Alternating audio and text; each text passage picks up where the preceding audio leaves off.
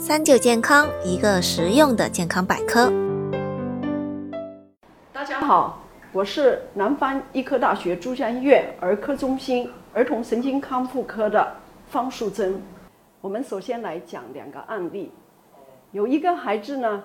他已经五岁了，爸妈都是老师。他会跟爸妈说：“哎，房子倒了。”当时爸妈觉得很奇怪啦。那一次就算了，但是反复讲的时候，爸妈就引起了重视。而且这个孩子呢，他在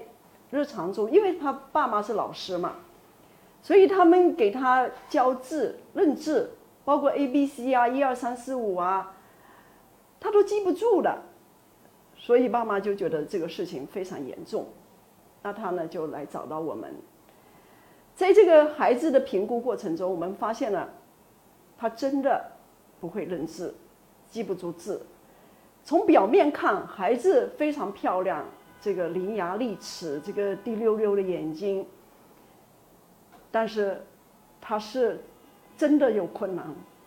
他画画很漂亮，活蹦乱跳，去到朋友家，爬沙发，从高往下跳。哎，大家都觉得这是孩子的可爱之处啊，但是事实上，这个孩子的问题是，他的全面的发育并不好。一个五岁的孩子，他不可以用单脚站，也就是说，他的平衡能力不好。他到处乱窜，蹦蹦跳跳，说明了他存在了很明显的大脑功能的缺陷，他要去寻求这样的刺激。这个孩子经过我们的训练，后来好了。那他是因为有了一个非常专业的爸妈作为教育工作者，他上学以后，那这方面的困难的大大的克服了。再讲第二个案例，父母亲都是博士生，都是医生，但是他们的孩子到了四五年级了以后，就觉得他有很多。很令人烦的地方，尽管他这个时候学习成绩是好的，他都在中上的水平，跟我交谈的时候，他语言表达非常好，因为他出生的家庭比较好，所以他跟一个陌生的医生交往的时候也是落落大方。但是我一测他的眼睛出现问题了，他的眼睛。他到了到九岁的孩子了，他还不会分开和头分开的运动。你去观察他眼球运动的时候，他是用摆头来摆眼睛的。你跟他讲，你只能动眼睛，不能动头，因为他认知很好，而且非常好胜，所以他可以很努力的完成了这个动作。当再做再做的时候，他就克制不住了，眼睛就乱来了。那么继续评估就会发现，他这个脖子、肩膀非常无力，而很多家庭他知道运动对孩子是非常重要的，所以他们给孩子的运动是在足球场、篮球场或者羽毛球，他并没有意识到了这个颈部的发育和肩胛或者核心这样的发育的重要性，而这一些跟我们的平衡的关系更大，跟学习的。关系更大，所以他一个运动的能力会影响到了他学习的能力，影响到书写的能力和眼球注视的能力等等，都会影响到学习的困难。那这两个案例，我想可能带有很多的普遍性。学习障碍呢是有非常严格的定义的，他首先必须这个孩子认知是好的。一个认知正常的孩子，在听说读写或者逻辑推理、数学计算以及心理方面出现问题了，那就叫学习障碍。所以这是非常严格的定义的，必须是认知正常，不同于一个智力低下的人不会学习，是非常严格的区别的，不同于。学习困难，学习困难的话，就很有可能多种的原因导致了，也可能就是认知不好啊，也可能是手的残疾呀，叫学习困难，比如有脑瘫的孩子、偏瘫的孩子等等，那样出现了学习的方面的问题，是要学习困难。就学习障碍的话，它有类型，有的人是书写障碍，他写不了，他明明认识这个字，但是他写不了；有的人是阅读障碍，他读不了这些字，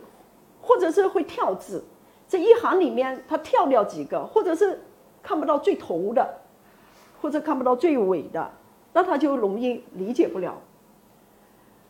或者有的人读了，他不知道大脑里读不进去，他不知道这东西什么意思。有计算的困难，有的人语文是好的，那数学不行，他没有这种计算能力，他抽象不出来这个数量，或者是以后他可能没有立体的概念，他抽象不出这种图形、几何图形等等，所以啊，他有各种的类型，不同的孩子有。不同的困难，然后归入到不同的类型，啊，很多。比如说，在妈妈怀孕的时候有保胎的，这个人是前置胎盘，脐带绕颈，阴道流血，呃，有这个脐带突然脱脱垂啦，或者有宫内窒息，羊水混浊、三度混浊，胎这个臀臀位，就是在妈妈肚子里的时候。这屁股老是朝下，头不往下去的，那他，在妈妈肚子里的发育，大脑的对大脑的发育就不同了。也可能是出生了以后，这个抱的太多了，哎，舍不得在地上爬的，在地上滚的。还有呢，就一个孩子到了六个月了以后，不是会坐了吗？那很多家庭就会给个学步车，一给学步车，正在发育。爬行的阶段，给了学步车就没有了机会爬行。那没有爬行了以后，这个孩子就失去了很多方面的机会了。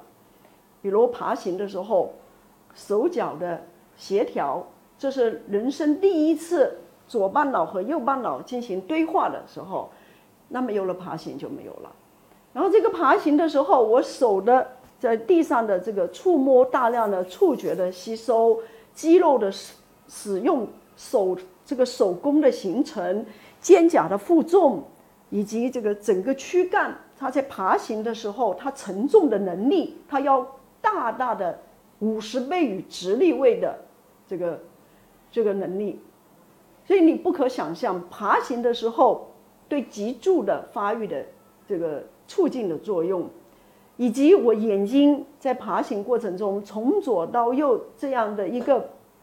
一个过程，左右左右的过程是人生第一次眼睛像读书一样的左右左右的过程，等等等等，还包括我爬行的时候，我人生第一次在量这个距离，在这个阶段才用爬来量我从这里到那里去的距离，用我整个身体来量。我在我们这个爬行的时候，知道了我的速度。知道了时间的概念，我爬快了就快点到那里，我爬慢了就慢点到那里，以及这个爬的过程中的这种高度的形成，这种认高度是我未来认知很重要的一个因素。所以很多人说爬行了以后，有一个脑瘫的孩子，他爬行了以后呢，哎，觉得哎这孩子怎么突然变聪明了呢？在那个阶段，怎么孩子认知进步好大呢？很多家长都会这样反映，所以爬行是一个很重要的过程。如果这个时候给了个学步车，那就在害他了。在国外已经禁止生产了。我经常跟有人开玩笑：“你想害他吗？你送他学步车就是了。”他学步车不仅是妨碍了进一步的爬行，同时呢，这个在用学步车的时候，这个身体是上抬的。有些人走了走了，两个就脚尖就踮起来。我见过最严重的，这个两个脚踮的，那个跟腱硬的，要用打石膏把它搞回来。嗯，任何时候我都不喜欢用这个，对孩子的伤害太大。还有包括可能有时候孩子好动啦，骨折了，打了石膏了，就没有了这些的活动的机会啦，以及家庭现在很普遍的这个世界性的问题，iPad 电子产品、电视机。手机，有了这一个手机了以后，第一，眼睛因为手机电子产品上的这个屏幕是非常亮的，是眼睛最容易看到的，而且屏幕都是在动的，你眼睛看这些非常容易。但真实的世界不是这样的，世界是哇，好复杂，好复杂，这个背景无限远的背景，然后这个背景中有非常多的。你预测不到的一些人和物啊等等，所以看了电子产品多了以后，他就对真实的世界他就失去了能力了。同时，因为电子产品了以后，这孩子就运动少了，那孩子的这种运动被剥夺了。一个七岁以前的孩子，他就应该是在不断的动中，到处摸中，在这样的感觉运动中来。慢来发育的，它是一个感觉处理器。你这些各种途途径来的这个感觉不够了，那么他大脑就失去了这样的机会。所以电子产品是一个全世界的问题，尤其是有的孩有的家庭，比如生了二胎了，那第一那上面的胎没人管了，看电视去吧。哎，结果一年以后发现这孩子怎么像自闭症了？然后再去寻求帮助的时候，说这孩子怎么是自闭症呢？不对，这种孩子是环境导致了他的功能的退化。那如果是早期帮助了，那这个孩子可能也就解决了。但是如果这个孩子没有得到帮助，他到上学的时候才引起重视，那他的视觉方面可能就有问题了，或者说他的运动的协调性上面就有问题了，就会可能出现了。这个学习障碍，这个非常非常多的，有生物学的因素，就大脑本身的问题，这个妈妈的怀孕中的问题，甚至包括了夫妻关系的不和。妈妈怀孕的时候，这个两个人夫妻不和，妈妈非常抑郁，或者抽烟，这些导致了这个孩子在宫内就受伤了。还有是出生了以后的。这个可能是这种环境的因素、人文的因素，比如说，当然也包括家庭不和、夫妻吵架啊，这个婆媳关系不好啊等等，很多很多了。我但是这些我们都把它交为了高危因素。